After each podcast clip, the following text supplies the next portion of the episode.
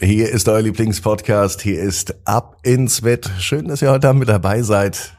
Ab ins Bett, Ab ins Bett, ab ins Bett. ab ins Bett. Der Kinderpodcast. Hier ist Marco. Herzlich willkommen zur 1056. Gute Nacht Geschichte. Herzlich willkommen in der neuen Woche. Ich hoffe, ihr hattet einen schönen Montag heute Morgen. Jetzt heißt es aber erstmal recken und strecken. Ich lade euch alle ein. Nehmt die Arme und die Beine, die Hände und die Füße und reckt und streckt alles so weit weg vom Körper, wie es nur geht. Macht euch ganz, ganz lang. Spannt jeden Muskel im Körper an. Sehr schön. Und wenn ihr das gemacht habt, dann lasst euch ins Bett hinein plumpsen und sucht euch eine ganz bequeme Position. Und heute bin ich mir sicher, findet ihr die bequemste Position, die es überhaupt bei euch im Bett gibt. Hier ist die 1056. Gute Nacht Geschichte bei Ab ins Bett für Montagabend, den 17. Juli. Vincent und der violette Vulkan. Vincent ist ein ganz normaler Junge. Es ist ein ganz normaler Montag. Es kann sogar an diesem Montag sein. Vincent ist total aufgeregt. Er kann gar nicht schlafen. Heute Nachmittag hat er nämlich in einem Buch von einem Vulkan gelesen. Einen echten Vulkan hat Vincent noch nie gesehen. Wie auch dort, wo Vincent lebt, nämlich in Deutschland, da gibt es auch keine aktiven Vulkane. Und eigentlich ist Vincent auch ganz froh, denn so ein Vulkanausbruch, der kann ganz schön gefährlich sein. Aber es sah in dem Buch so schön aus, wie die Lava fließt, wie ein schmelzender Fluss aus heißem Gestein in wunderschönen Farben. Einen Vulkan findet Vincent richtig gut. Und er findet es so gut, dass ihm dieser Vulkan sogar noch im Traum verfolgt.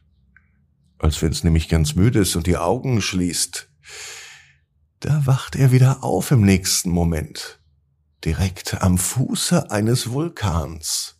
Der Vulkan war sehr, sehr hoch und er hatte einen steilen Gipfel.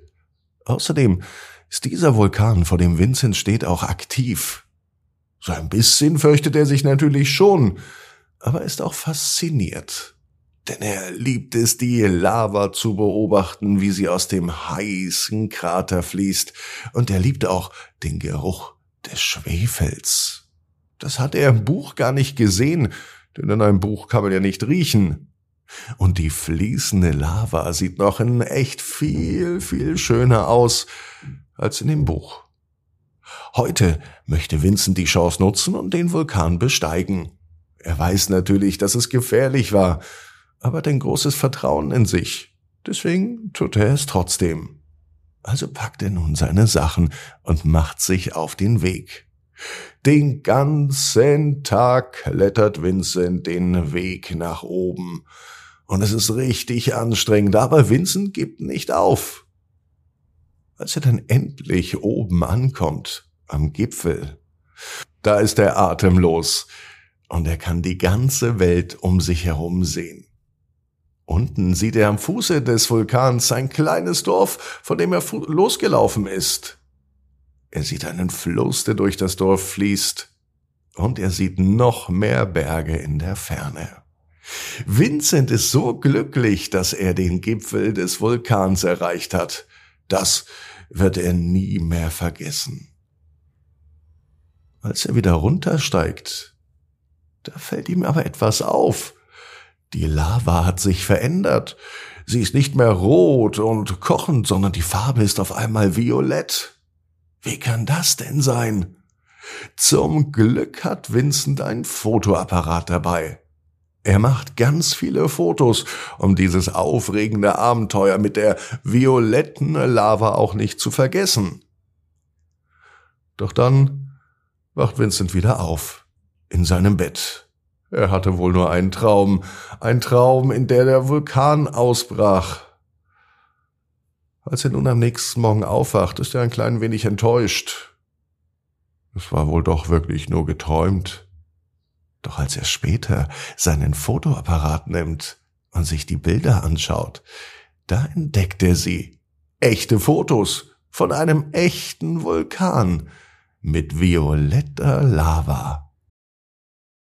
Diese Fotos wird Vincent für immer in Ehren halten. Vielleicht druckt er sie sogar aus und hängt sie sich an die Wand. Oder er macht sein eigenes Buch über Vulkane und über Lava. Denn schließlich gibt es noch einige Vulkane auf der Welt, die es zu entdecken gibt.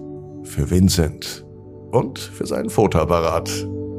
Vincent weiß genau wie du. Jeder Traum kann in Erfüllung gehen. Du musst nur ganz fest dran glauben. Und jetzt heißt es ab ins Bett, träum was Schönes. Wir hören uns wieder morgen 18 Uhr ab ins Bett. Gute Nacht.